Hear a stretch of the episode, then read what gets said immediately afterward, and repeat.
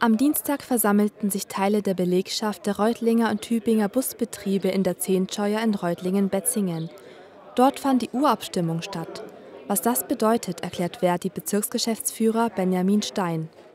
Die Urabstimmung ist die Abstimmung der ehrenamtlichen äh, Verdi-Mitglieder, Busfahrer in den Betrieben. Das heißt, sie stimmen ab, ob sie die Streikmaßnahmen weiter ausweiten wollen. Das heißt, aus der Warnstreikphase heraus in vielleicht mehrtägige Streiks oder eben äh, längere Streiks. Und deswegen stimmen die heute ab, ob sie dafür sind oder dagegen sind.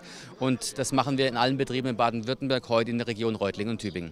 Grund für die Urabstimmung ist der Tarifkonflikt mit der Arbeitgeberseite.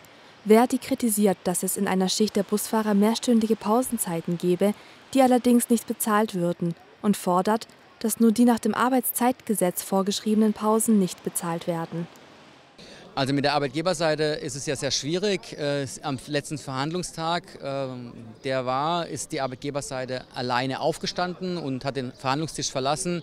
Deswegen haben auch die Ehrenamtliche Tarifkommission entschieden, die Urabstimmung durchzuführen, weil wenn man mit uns nicht mehr reden möchte und verhandeln möchte, dann bleibt uns als einziges nur der Arbeitskampf und der Streik und deswegen sind wir in der Urabstimmung und versuchen mit den Kollegen zu klären, ob wir den zweiten Schritt gehen möchten.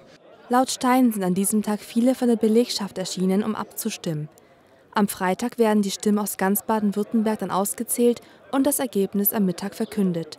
Stein rechnet mit einem klaren Ergebnis.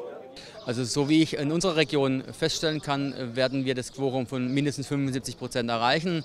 Äh, ich gehe nach den Stimmungen heute ab, dass es äh, weit darüber hinausgehen wird und dass wir eine sehr hohe Streikbeteiligung und Streikwillen haben der Kollegen. Dann könnten unbefristete Streiks auf die Region zukommen. Die Arbeitgeberseite habe jetzt allerdings anklingen lassen, dass sie am Montag noch einmal reden wolle, ob überhaupt Gesprächsbereitschaft vorhanden sei, so Stein abschließend. Ob und wann es mit den Verhandlungen weitergeht, ist aber weiterhin unklar.